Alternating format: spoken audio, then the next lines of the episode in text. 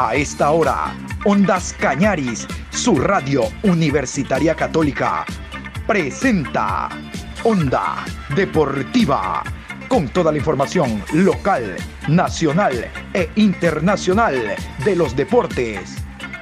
Comenzamos.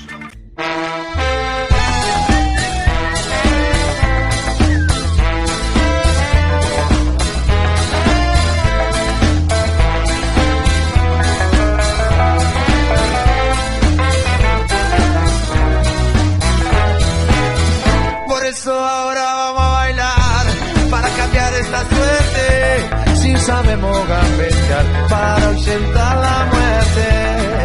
Vamos a bailar para cambiar esta suerte. Si sabemos gambetear para ausentar la muerte. Buenos días a los oyentes de Ondas Cañaris. Aquí estamos en la programación Onda Deportiva que se inicia en estos momentos. Saludos cordiales. Hoy Miércoles 9 de marzo, programa 925 a lo largo del día. Hoy hay juego de equipos ecuatorianos, hablando de Copa Sudamericana. Hoy jugará en el Estadio Bellavista de la ciudad de Ambato, Mushurruna ante Liga Deportiva Universitaria de Quito.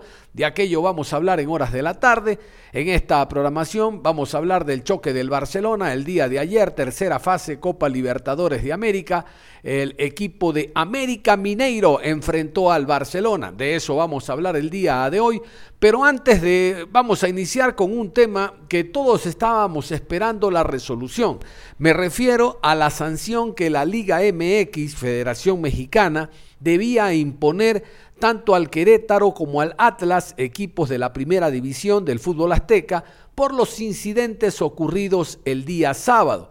Nosotros estábamos muy atentos, el mundo futbolístico estaba atento en torno a las sanciones que debían darse como efecto ocurrieron el día de ayer pasadas las 14 horas. Vamos a escuchar entonces eh, inicialmente al presidente de la Liga MX, Michael Arriola, luego tendremos al presidente de la Federación Mexicana sobre las sanciones. Aquí entre nos, tibia, tibia, tibiecita la sanción. ¿Y el ser humano qué? ¿Y del aficionado qué? Bueno, vamos eh, entonces a escuchar las sanciones por parte de la Liga MX, Comisión Disciplinaria, en torno a los hechos ocurridos el sábado, partido Querétaro Atlas en el Estadio Mundialista de la Corregidora. Hoy la Asamblea tomó decisiones históricas que a continuación vamos a describir y para eso le cedo la palabra al presidente de la Federación Mexicana de Fútbol, John de Luisa. Muchas gracias, Miquel. Muy buenas tardes. En complemento a lo informado por el presidente Miquel Arriola, quisiera compartir con ustedes la sanción que ya fue notificada por la comisión disciplinada, disciplinaria tanto al Club Querétaro como al Club Atlas. En primer lugar, es importante señalar que dentro de la investigación se dio derecho de audiencia a los clubes, se escucharon los testimonios tanto de comisarios como de otros involucrados en los acontecimientos del sábado pasado. De las pruebas recabadas, se pudo comprobar que en efecto hubieron omisiones considerables, principalmente de la empresa de seguridad privada, como ya lo comentaba Miquel, de las policías y por lo tanto del propio club, quien es el principal responsable de su contratación y de su coordinación. Los hechos acontecidos el fin de semana no solo pusieron en riesgo la vida de muchos, dañaron también la imagen del estado de Querétaro, de su gente, del club, de la Liga MX y del fútbol mexicano a nivel nacional y a nivel internacional. Les informo que en todo momento mantuve comunicación tanto con la presidencia de la FIFA como con la presidencia de la CONCACAF, quienes me expresaron su total y absoluta condena a estos hechos, pero también su respaldo para sancionar de manera ejemplar. Las sanciones notificadas al Club Querétaro son las siguientes. De acuerdo con el artículo 47 del Reglamento General de Competencia de la Federación Mexicana de Fútbol, el Club Gallos Blancos perderá el partido por un marcador 0-3 sanción de un año jugando a puerta cerrada todos los partidos en que juegue como local, independientemente en la sede que los lleve a cabo. Por lo que se refiere a las categorías femenil y fuerzas básicas, se informa que de igual manera deberán jugar durante un año sus partidos como local a puerta cerrada. Sanción económica por un millón quinientos mil pesos. El grupo de animación del Club Querétaro está impedido de asistir durante tres años a los partidos que el club juegue como local y un año para los partidos que juegue como calidad de visitante. Adicionalmente, la sanción notificada al Club Atlas es la siguiente. El grupo de animación del Atlas está impedido para asistir a los partidos que juegue el club en calidad de visitante durante los próximos seis meses. Quiero aprovechar y ser muy claro de que esta sanción no es una sanción ni en contra del Estado de Querétaro ni de la ciudad de Querétaro y sobre todo no es en contra de su gente. Es una sanción en contra del club y de su grupo de, animación, por lo que una vez cumplidas las sanciones, el fútbol profesional podrá volver a la sede de Querétaro. Muchas gracias. Onda Deportiva. Ahora sí, vamos a hablar del partido por Copa Libertadores de América jugado la noche de ayer en Belo Horizonte entre América Mineiro y Barcelona con empate a cero. Realmente que antes de iniciar el partido, si nos hablaban de que el encuentro eh, hubiera terminado empatado y si firmábamos el empate, pero a ojos cerrados. Pero cuando a ti en un encuentro de fútbol te dan la posibilidad en el minuto 42 del segundo tiempo de tener un penal a favor, realmente que tú dices, bueno, minuto 42, anoto el penal y me llevo para la casa no uno, sino tres puntos y puedo cerrar la serie hablando del encuentro de vuelta. Pero cuando se comete el error de malograr el penal, como ocurrió la noche de ayer con Carlos Garcés, el empate tiene sabor a derrota porque realmente este América Mineiro fue muy poco. Si tú escuchas la transmisión y no la ves y escuchas los nombres de los brasileños, dices, bueno, Barcelona tiene un rival brasileño al frente, pero cuando se observa el partido, la tónica es totalmente diferente. Este equipo no parecía brasileño, no metió presión alta, no generó juego por carriles interiores, por banda, no hubo desdoble, no hubo adelantamiento de líneas, es decir, todo lo que un equipo brasileño común y corriente hace actuando de local. Velocidad, precisión, el remate de media distancia como variante ofensiva cuando un equipo se encierra. Barcelona no se encerró, se dio cuenta de que al frente tenía un rival que proponía muy poco a pesar de ser brasileño. Digo brasileño porque generalmente uno espera que los eh, rivales eh, de Brasil tengan ese juego tradicional que, caracteriza a estos eh, equipos. ¿no? Claro que este no es un equipo tradicional, no es Santos, Palmeiras, Gremio, eh, Corinthians, no es Atlético Mineiro de ahora, Flamengo, Fluminense, no, no, este es América Mineiro, América de Minas Gerais, que en 111 años aproximadamente de creación es la primera vez que participa en un torneo internacional. Ustedes escuchaban ayer al jornalista Gabriel Duarte en entrevista con nosotros que nos decía, de aquí en adelante todo es felicidad, todo es triunfo para el América, porque por primera vez entra a un torneo internacional, por primera vez tiene la opción de ir a fase de grupo en Copa, y si no, va a Copa Sudamericana, igual entra un torneo internacional, es decir, para ellos todo es ganancia.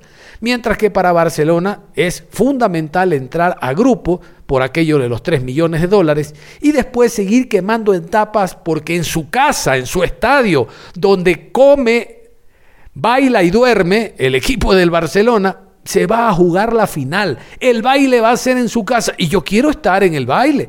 Entonces para Barcelona es vital, primero por el tema económico y después por el tema eh, auspicio, por el tema ser anfitrión querer llegar a la final de la Libertadores, que es algo muy difícil, muy difícil. Sí, señor, pero ya hubo dos equipos ecuatorianos que jugaron esa instancia.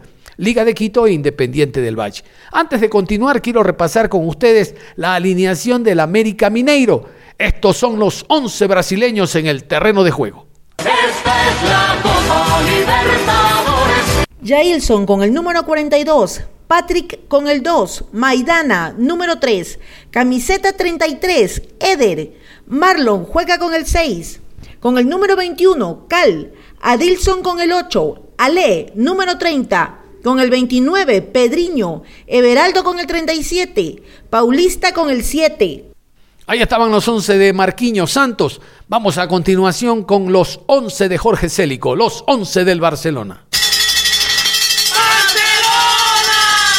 Javier Burray con el número 1, Pedro Pablo Velasco con el 31, Darío Aymar, número 14, con el 4, Cristian Rodríguez, con el 6, Leonel Quiñones, Lionel Sousa con el 22, Bruno Piñatares, número 20, Ayrton Preciado con el 18, Emanuel Martínez con el 8, Jonathan Perlaza con el número 15 y Gonzalo Mastriani con el 9. Vamos a ir a la rueda de prensa, donde en primera instancia fue el equipo visitante, es decir, el Barcelona. Pedro Pablo Velasco, que hizo un gran partido junto a Rodríguez el central, junto a Leonay Sousa, el excluyente. Nuevamente fue el arquero Burray. Pero vamos a escuchar a Pedro Pablo Velasco que en rueda de prensa dijo lo siguiente. La verdad que los últimos minutos sabíamos que ellos iban a venir a, a nuestras áreas, tenían, ya los habíamos visto, tenían muchos centros y nosotros sabíamos que íbamos a tener una y la que íbamos a tener tenemos que aprovecharla, pero la verdad muy contento con el esfuerzo del grupo. Ahora tenemos el partido local y a nuestra hinchada que nos apoyen, que nosotros vamos a dar lo mejor y que eh, cuando estemos allá en Guayaquil de local seguramente vamos a sacar un resultado positivo y podemos entrar a la fase de grupo. ¿Cómo califica el rendimiento del equipo esta noche? Bien, bien. Hemos hecho un esfuerzo, venimos jugando dos partidos seguidos donde todos hemos hecho el esfuerzo de estar al 100 porque sabemos que con nuestra hinchada no hay partido fácil ni hay como regalar nada y la verdad muy feliz, contento por el, el rendimiento del grupo. ¿Qué puede destacar del América Minero, rival al cual pudo sacar un empate en este duelo de ida? Lo que, o sea, tienen buenos jugadores, tienen jugadores interesantes de la mitad para arriba, tiran muchos centros, nosotros tenemos que prepararnos ahora para el partido de vuelta y tratar de ganarlo. Pedro, ¿qué sabor les deja este empate sin goles de visita, sabiendo que pudieron ganar la ida y, la, y que mejor, mejorar colectivamente no. para el partido de vuelta? Mejorar en la parte de adelante, estar concreto, hacer las oportunidades que tengamos y después nosotros atrás mantener el cero. Jorge Célico indica que la llave aún no está cerrada. Obvio, falta un encuentro de vuelta la próxima semana en el Monumental. Aún ganando Barcelona con el penal que malogró Garcés, la llave no estaba cerrada. Los equipos brasileños eh, jugando de visitante y este sobre todo acaba de demostrar que te puede marcar tres goles. Vamos a escuchar a Jorge Célico, DT del Barcelona. Considero que la llave está abierta, eh, no, no hay posibilidad de confiarse en estos partidos, eh, América es un muy buen equipo, eh, de cualquier manera el, el, resultado que hubiéramos deseado hubiera sido ganar, pero creo que en definitiva este, el empate fue justo, ¿no? ¿Qué fue lo que más le gustó del desempeño de sus jugadores y qué correcciones haría para el partido de vuelta en el Monumental? Gracias. Bueno, eh, las correcciones me las guardo, ¿no? Evidentemente, eh, para el próximo partido me las guardo. Eh, ¿Qué es lo que me gustó del equipo? Lo vi muy concentrado defensivamente.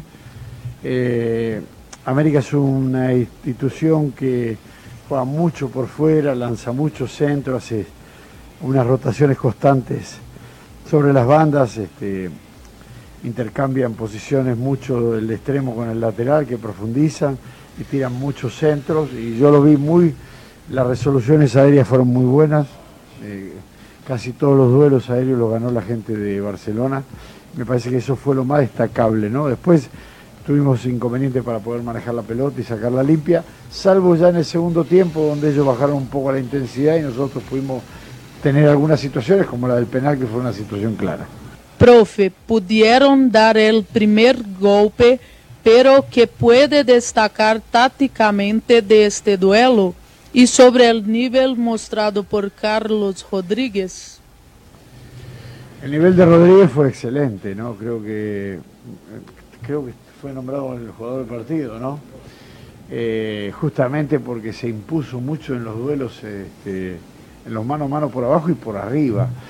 Eh, desde el punto de vista táctico me pareció un partido difícil de controlar, por la forma de jugar que tiene la América, difícil de controlar, pero que igualmente lo pudieron, lo, pudieron hacer, ¿no? O sea, en el inicio de la jugada quizás no pudimos este, eh, controlar a la América, pero en, la, finalización, que era eh, la cantidad de valores al área, sí. Así que desde ese punto de vista fue un duelo interesante que deja, en este sentido, a mí particularmente deja, me deja muchas enseñanzas. ¿no? ¿Le queda la sensación de que debieron llevarse la victoria ante América? Fundamentalmente por el penal errado. Esa es la, creo que en el minuto 42, 43, si no me equivoco, era la posibilidad de llevarse los tres puntos. Pero bueno, eh, quizá el que esté fuera de, este ambiente no entiende bien que esas cosas suceden, ¿no? Somos seres humanos y y podemos fallar. Así que este, también tengo claro que por algo suceden las cosas y quizás este, este resultado sea el que necesitábamos llevarnos de aquí para poder sellar la clasificatoria en el Monumental. Para continuar con el análisis, nos vamos hasta la ciudad de Guayaquil. Vamos a escuchar a nuestro querido amigo y compañero de la programación, Josué Lapierre, periodista deportivo, que opina de esta manera sobre el empate a cero del Barcelona. Mi querido Josué, ¿cómo le va? Adelante.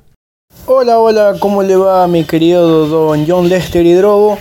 Muy buenos días, buenas tardes, buenas noches a todos los oyentes y seguidores de Radio Ondas Cañaris, aquí en el programa de Onda Deportiva. Siempre para mí es un placer compartir junto a ustedes eh, opiniones, criterios, argumentos de lo que fue específicamente el tema, el partido entre América de Minas Gerais versus Barcelona Sporting Club por la fase número 3 de la Copa Libertadores.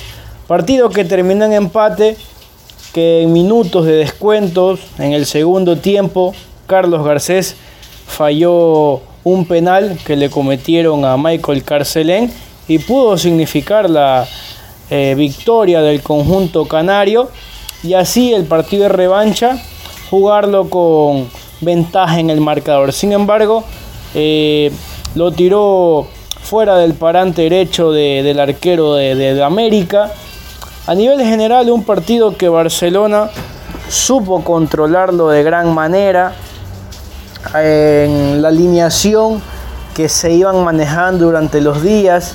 Uno pensaba que iba a ir Gabriel Cortés en la especie de 4-2-3-1 eh, con Penilla por izquierda, Manuel Martínez por derecha, Mastriani que suele ser el delantero titular de, Barcelona Sporting Club. Sin embargo, llega el partido, existen variantes.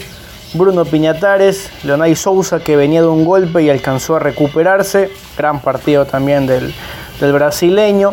Emanuel Martínez como una especie de 10, una especie de enganche que suele, mejor dicho, cuando llega Ecuador en el conjunto argentino ya realizaba esa función. Incluso si recordamos varios partidos que disputó en Deportivo Cuenca, solía hacerlo en esa posición.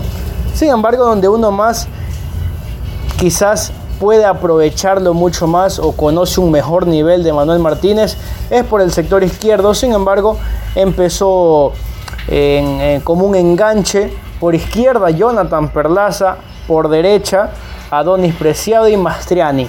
Uno se preguntaba, y bueno, ¿por qué no Gabriel Cortés, que tuvo un gran partido frente a 9 de octubre? Cristian Penilla, que tuvo también un cotejo aceptable el fin de semana en Liga Pro. Esas quizás eran las preguntas que uno se realizaba al ver la alineación. Bueno, empieza el partido, primeros 10-15 minutos, se notó un América con mucho vértigo, con mucha velocidad, ejerciendo presión, por momentos complicaba la salida de Barcelona, una salida limpia mediante los volantes centrales, Bruno Piñatares, Leonardo Sousa. De ahí ya uno va sacando eh, ese pensamiento o esos criterios de ahora entiendo por qué va Perlaza, por qué va Donis. Lionel Quiñones, que para mí sigue sin demostrar por qué es el titular de Barcelona. Creo que es un punto bajo eh, defensivamente y ofensivamente. En el, en el partido incluso existieron varias imprecisiones, no anticipaba tiempo, le ganaban las espaldas con facilidad. Y es ahí donde entra la figura de Jonathan Perlaza para intentar ayudar a su lateral. Por el otro costado, Adonis Preciado, el mismo funcionamiento. Pero Pablo Velasco, ya que no pudo estar Byron Castillo, Adonis Preciado era el que retrocedía por momentos. Ya más adelante, Leonay Sousa era el que intentaba ocupar esa función de ayudar a su lateral, como es la, la función de un volante central. Eh, Adonis Preciado no retrocedía tanto, teniendo en cuenta que eh, Barcelona intentaba buscar los espacios o aprovechar ese pase largo al espacio para que Adonis Preciado principalmente sepa aprovechar el duelo uno contra uno y por ahí crear opciones de gol para el conjunto canario. Vuelvo y repito, 10-15 minutos, un América vertiginoso, con velocidad, eh, causando quizás eh, incomodidad al conjunto canario que luego, ya a partir del minuto 20, supo controlar en los minutos del partido supo controlar el desarrollo del mismo con un Bruno Piñatares de gran partido. Es un jugador que partido a partido se va notando una evolución en su nivel, eh, a nivel de anticipos, de salida. Eh, es ese jugador o ese volante 5 que se te ubica entre los centrales y da así la facilidad para que los laterales puedan proyectarse hacia el ataque. Luego Lionel Sousa también hizo un partido correcto.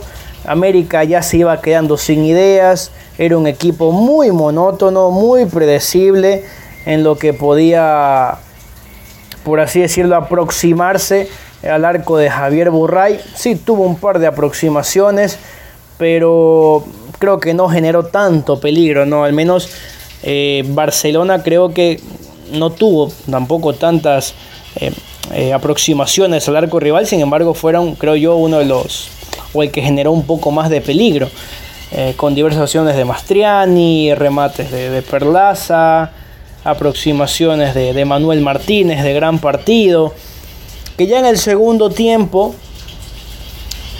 al momento de realizar el cambio, Jorge Célico saca a Leonay Sousa, entra Nixon Molina, eh, perdón, sale Adonis Preciado, primero. Luego eh, entra Nixon Molina a formar esos tres volantes junto a Leonardo Sousa, Piñatares y, Molina. Ahí es donde yo me realizaba la pregunta. ¿Será que Jorge Célico prefiere o su primera opción es colocar a Nixon Molina? Teniendo en cuenta que los partidos en los cuales ha estado Molina no es que ha realizado grandes cotejos. Su nivel individual los vuelvo y repito, en estos partidos, incluso en eh, varios partidos del 2021 a raíz de la lesión que tuvo, fue bajando su nivel y quizás complicaba el funcionamiento colectivo que quería lograr Barcelona.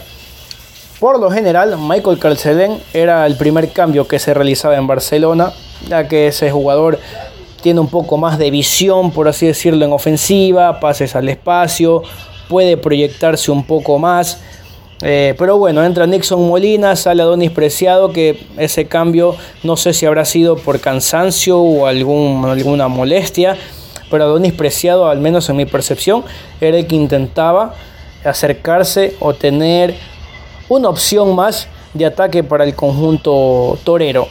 Sale Adonis Preciado, entra Nixon Molina, Emanuel Martínez pasa a la derecha, se mantiene Jonathan Perlaza por izquierda. Emanuel Martínez es un jugador para mí muy sacrificado, sabemos la calidad individual que tiene, lo que te puede ofrecer. Sin embargo, yo creo que colocándolo por el extremo izquierdo, que es al menos la posición en donde en Barcelona se le ha visto realizar grandes partidos, se lo podría aprovechar mucho más. Sin embargo, la dedicación, el sacrificio que tiene Manuel Martínez permite esa ayuda. Luego el cambio, los cambios, mejor dicho, eh, sale Jonathan Perlaza, que no tuvo un gran partido, yo creo que quizás a nivel defensivo fue que tuvo mayor aporte para ayudar, vuelvo y repito, a Leonel Quiñones que no viene teniendo grandes partidos. Cristian Penilla, más eh, en la, posición de Jonathan Perlaza como extremo izquierdo, y Carlos Garcés posición por posición con Gonzalo Mastriani. A partir eh, del ingreso de esos tres volantes, Barcelona ya se comenzó a replegar un poco más, eh, continuaba, creo yo, con, el control del partido sin mayor peligro. Es ahí donde América quizás intentaba aprovechar con los cambios que hizo Matousinho, que en ese sector eh, derecho izquierdo de Barcelona pudo generar duelos uno contra uno y quizás mayor aproximación de peligro como no lo tuvo en el primer tiempo. Luego ya llega la, la acción en donde minuto 90, 91, Emanuel Martínez realiza una pausa. Barcelona atacaba es con Carlos Garcés, Emanuel Martínez y cuando entró Carcelén se veía un poco más de proyección teniendo en cuenta las características del mismo.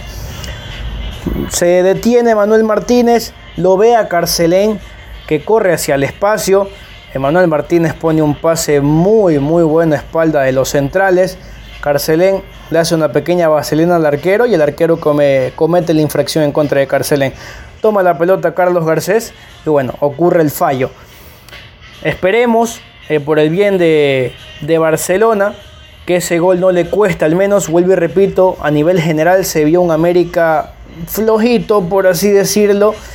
Eh, Barcelona creo que ya teniendo recuperados, eh, esperemos que lleguen Eric Castillo, Byron Castillo, que son uno de, sus principales, eh, pueda tener mayor proyección, mayor capacidad ofensiva, dependiendo también cómo desee plantear Jorge Célico.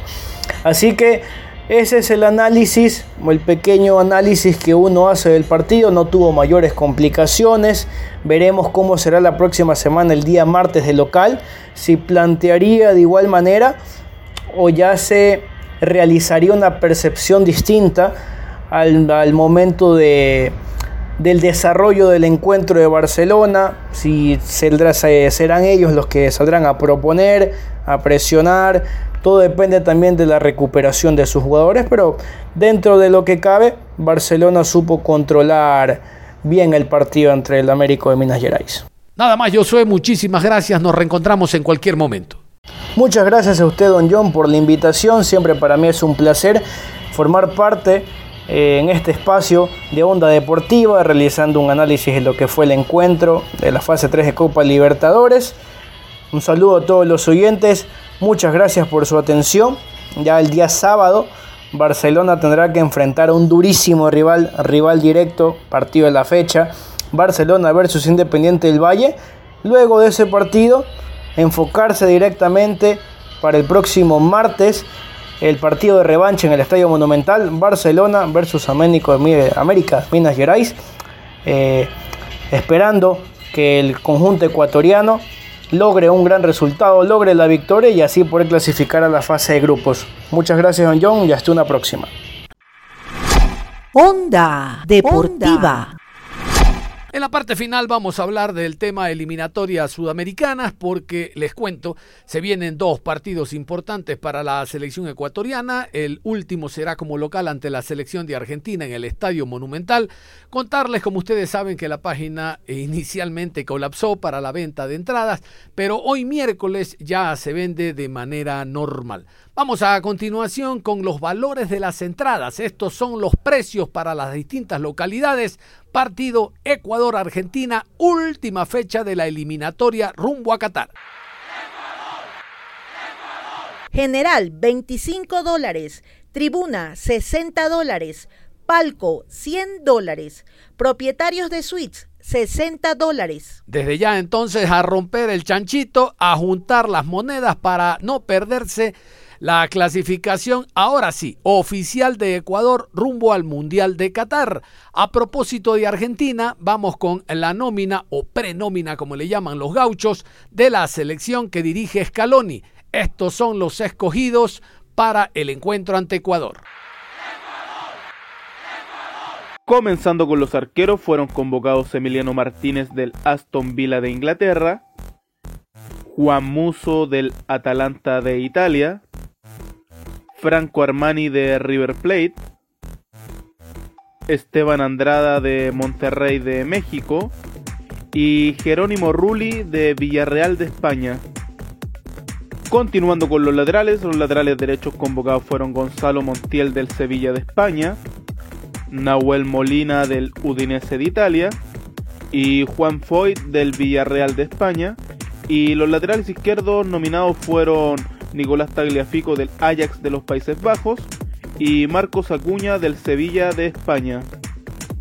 Siguiendo con los defensores centrales fueron citados Cristian Romero del Tottenham de Inglaterra, Nicolás Otamendi del Benfica de Portugal, Lucas Martínez Cuarta de la Fiorentina de Italia, Germán Petzela del Real Betis de España, Lisandro Martínez del Ajax de los Países Bajos, y Neuwen Pérez del Udinese de Italia.